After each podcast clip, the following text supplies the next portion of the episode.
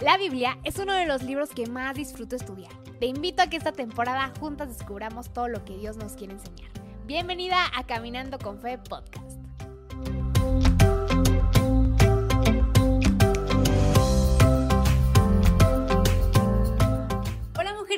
Bienvenidas a esta segunda parte de nuestro devocional de Salmos. Yo soy Jennifer Martínez y hoy vamos a estar aprendiendo un poco más acerca de este libro tan increíble. Como vimos en el episodio pasado, en Salmo podemos encontrar muchísimos paralelismos acerca de Jesús, de la vida, de Génesis en este caso, ya que es un libro profético y en esta primera parte específicamente estamos enfocándonos acerca de Génesis. Es muy interesante lo que vamos a conocer y estoy segura que también en este capítulo Dios va a incomodarte, va a sacarte de tu zona de confort y te va a hacer pensar muchísimo. Así que si tienes la oportunidad de tener pluma en mano, una libreta donde apuntar y tu Biblia abierta, disfruta ese tiempo, vete a preparar un café y creo que no hay mejor manera de poder comenzar este día que escuchando lo que Dios nos quiere decir.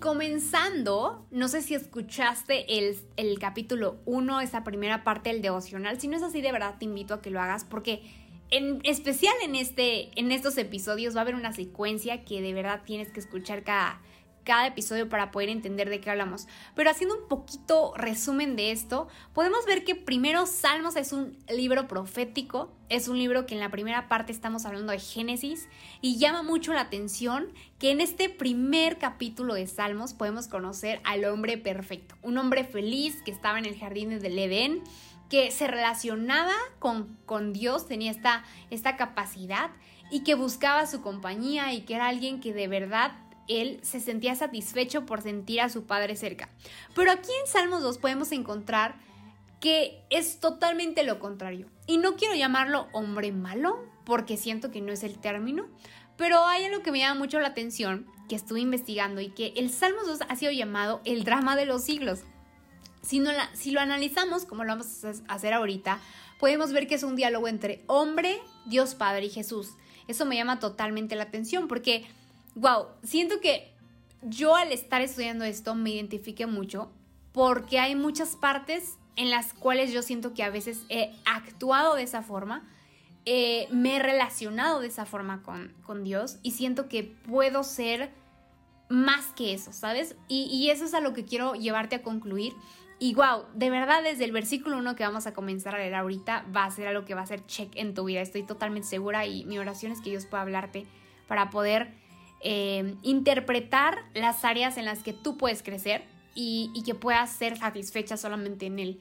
Y bueno, yo te voy a estar leyendo la, la, NTV, también acá tengo la Reina Valera, porque hay algunas palabras que no vienen en la NTV que son muy importantes. Entonces, bueno, de verdad, si tienes la Biblia abierta, si tienes libreta o donde apuntar, esto seguramente va a ser algo que va a aportar mucho a tu vida. Eh, y va a cambiar mucho tu manera de pensar, te va a incomodar, ya verás. Estoy totalmente segura porque eso pasó conmigo y, de verdad, si lo haces, escríbeme aquí en la parte de abajo una palabra que, de verdad te haya tocado el corazón en este tiempo. Comenzando por el versículo 1 eh, de este capítulo 2, dice así, ¿por qué están tan enojadas las naciones? ¿Por qué pierden el tiempo en planes inútiles? La palabra inútiles también se puede interpretar como vanas. Ajá, y vanas significa vacías. Eso me llamó demasiado la atención, porque, ¿sabes? Significa que aquello que ha enojado a las naciones o les está haciendo perder su tiempo y los ha reunido en un gran movimiento, un movimiento que protesta, que busca cambiar lo que está establecido, pues nunca va a ser cumplido ese objetivo, porque no hay un objetivo. Y creo que a veces, sobre todo me llama mucho la atención que Salmos es un libro profético y hoy en día vemos tantos movimientos y tantas personas luchando por una causa, luchando por poner, quitar, cambiar, etc. Pero no hay un objetivo claro, no hay una meta. Y me siento tan identificada con esto porque a veces somos así. De verdad nosotros tenemos una causa tan firme en nuestras vidas, pero el objetivo no está claro, no hay una meta establecida. En el versículo 2 podemos continuar leyendo que dice, los reyes de la tierra se preparan para la batalla. Los gobernantes conspiran juntos en contra del Señor y en contra de su ungido. La palabra ungido en el hebreo se interpreta como Mesías. Y esta palabra, llevada al Nuevo Testamento, eh, está hablando de Cristo, de Jesús. O sea, aquí vemos que un gran movimiento se está levantando en contra de Dios, en contra de Cristo. Y eso, wow, estamos entendiendo que todo lo que se levante en contra de Cristo está conspirando en contra de lo que Cristo es y representa. Y eso me hizo tanto check, check y chocó conmigo porque hay veces que peleamos por tantas causas que no nos estamos dando cuenta que estamos yendo en contra de lo que Cristo es y Cristo representa. Y en el capítulo 1 vimos lo que es ser como Jesús, ajá, cómo representa ser el hombre perfecto. Pero en el 2 vemos el lado del que Adán no pudo ir y es que si estás en contra de algo, es porque quizá crees que eres mejor o que eso es mejor de lo que vives. Nosotros podemos ser así con nuestros planes, creer que Dios lleva el control de nuestras vidas o creer que nosotras tenemos el plan maestro y que debemos llevarlo a cabo.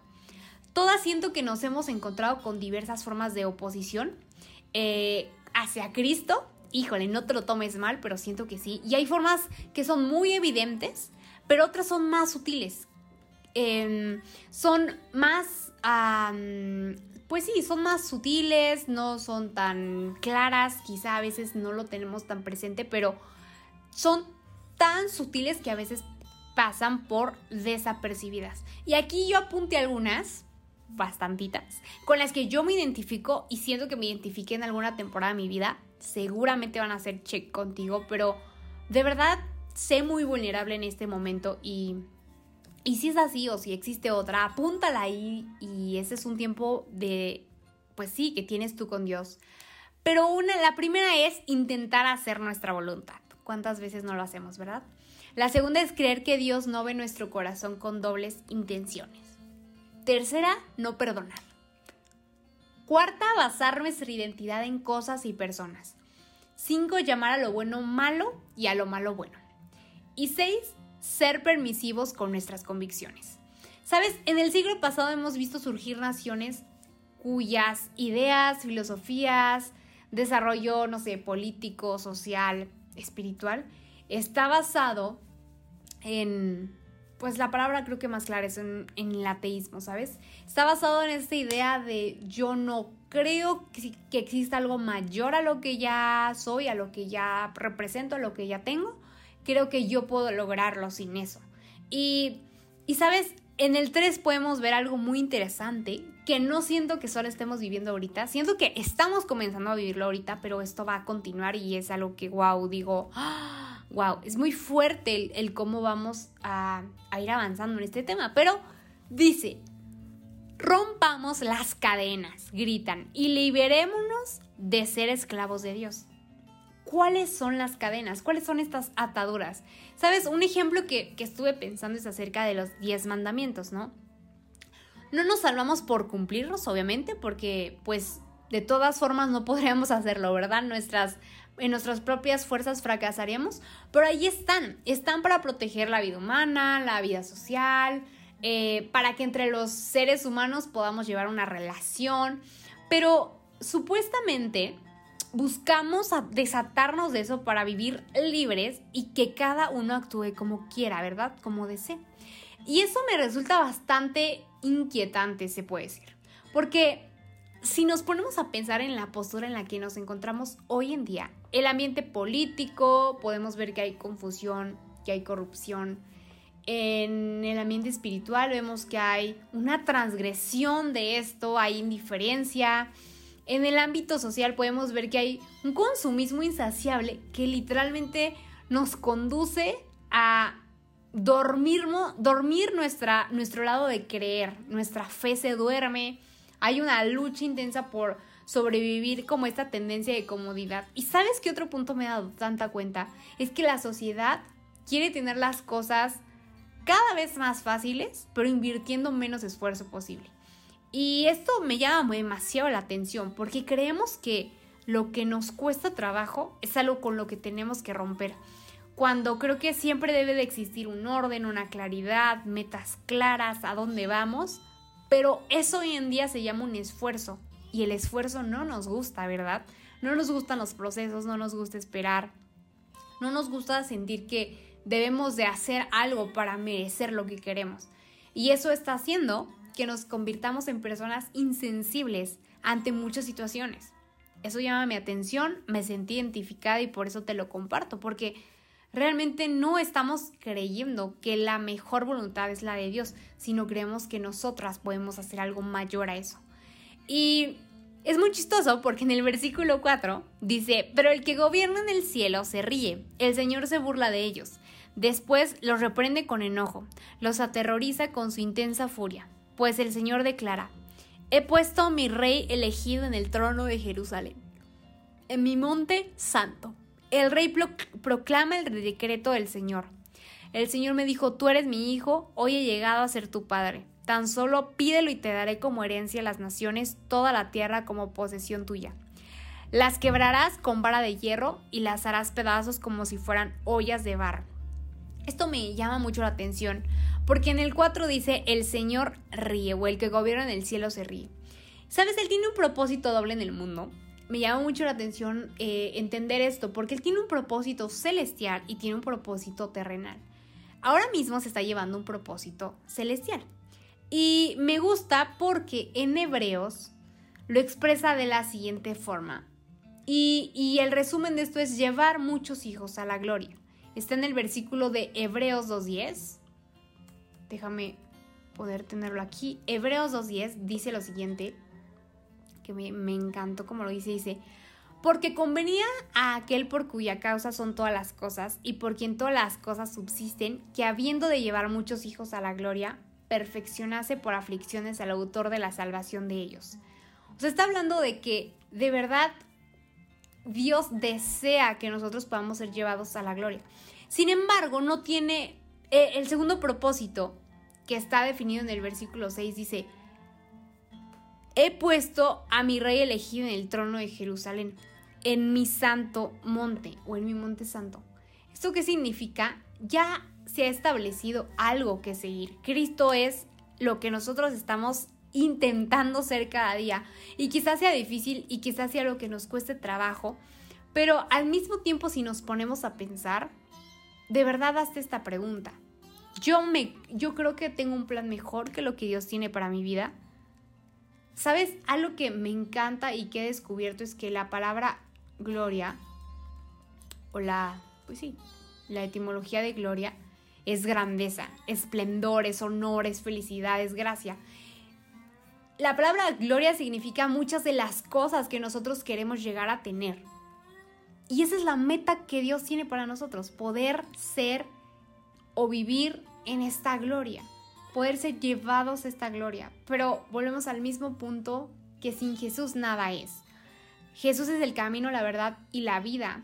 Y simplemente nosotras tenemos que decir, ok, me, me identifico con este Salmos 2, donde puedo ver un hombre que está buscando hacer su voluntad, donde puedo ver un hombre que está desesperado por romper cadenas que no existen en su vida, pero que busca una libertad para poder llevar a cabo el plan que él desea. O soy un hombre que de verdad se alegra por, por seguir a Dios, por caminar en este camino que te lleva a la vida, que te lleva a la verdad. Y estos seis puntos que compartí contigo, creo que son cosas que pueden ser muy puntuales en tu vida. Son cosas que a veces queremos nosotros a la hora de hacer nuestra voluntad, no perdonar, buscar nuestra identidad en varias cosas o ser permisivos con nuestras convicciones nos hacen cambiar la postura de nuestro corazón y darnos cuenta que estamos, híjole, batallando con el número dos, ¿verdad? Con un hombre que quizá no es tan bueno como espera.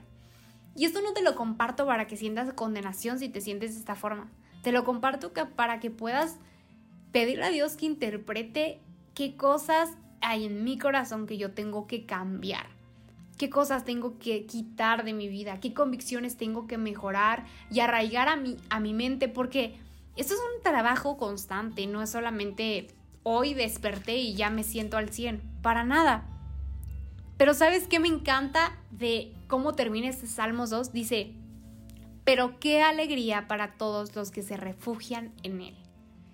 qué alegría para todos los que se refugian en Él. Me encanta porque la etimología de refugiarse es huir hacia el lugar o también lugar protegido al que uno se, se huye. Y eso me encanta porque significa que seremos alegres, que tendremos esa paz, que tendremos ese gozo, esa certeza si nos refugiamos en Dios. Y hoy simplemente quiero que vayas y que comiences tu día meditando, Dios, ¿cómo puedo ser más como tú deseas? ¿Cómo puedo acercarme más a ser esa mujer que deseas? ¿Qué cosas tengo que quitar de mi corazón? ¿Qué ataduras tengo que quitar, pero no para poder ir en contra de lo que tú has hecho para mi vida o el plan que tienes para mi vida, sino qué ataduras tengo que quitarme para poder entender que tú eres el camino, la verdad y la vida?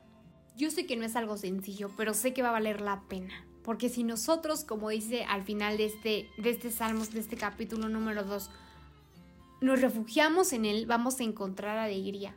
Y la alegría es un estado constante en el que nosotros fuimos diseñados a estar. Es algo que podemos tener en nuestro corazón. ¿Habrá días malos? Claro que sí. Pero si nos refugiamos en Dios, podemos encontrar una alegría constante. Y yo en este tiempo quiero retarte, amiga, a que tú puedas analizar tu corazón, puedas analizar es quizá estos seis puntos o algunos otros, pero puedas analizar y darte cuenta qué cosas en tu corazón te están haciendo creer que tú tienes un plan mejor que el que Dios tiene para ti, que tú tienes una identidad más grande que la que Él te puede dar y que tus convicciones son más firmes que las que Él ya creó para ti. De verdad, creo que necesitamos darnos cuenta que el hecho de ir tras nuestros sentimientos, tras nuestras emociones, tras nuestras convicciones, nos está alejando más de Dios que nos está acercando. Tenemos que entender que este es un tiempo en donde tenemos que ser mujeres que arrebaten esas verdades a su vida y que no solo se queden con eso, sino que sigan avanzando para poder crecer, para poder ser mujeres como en ese Salmos uno vimos, mujeres que que no siguen consejo de malos, que no andan con pecadores, que no se deleitan en, las cosas vanas, sino que se deleitan en la, la ley de Dios, que meditan de día, de noche en ella y que son plantadas como árboles a la, a la orilla de un río que siempre dan fruto en su tiempo. Eso debe ser nuestro anhelo, amiga, ese debe ser nuestro deseo. Y yo oro para que en este tiempo puedas descubrir cómo poder llegar a eso.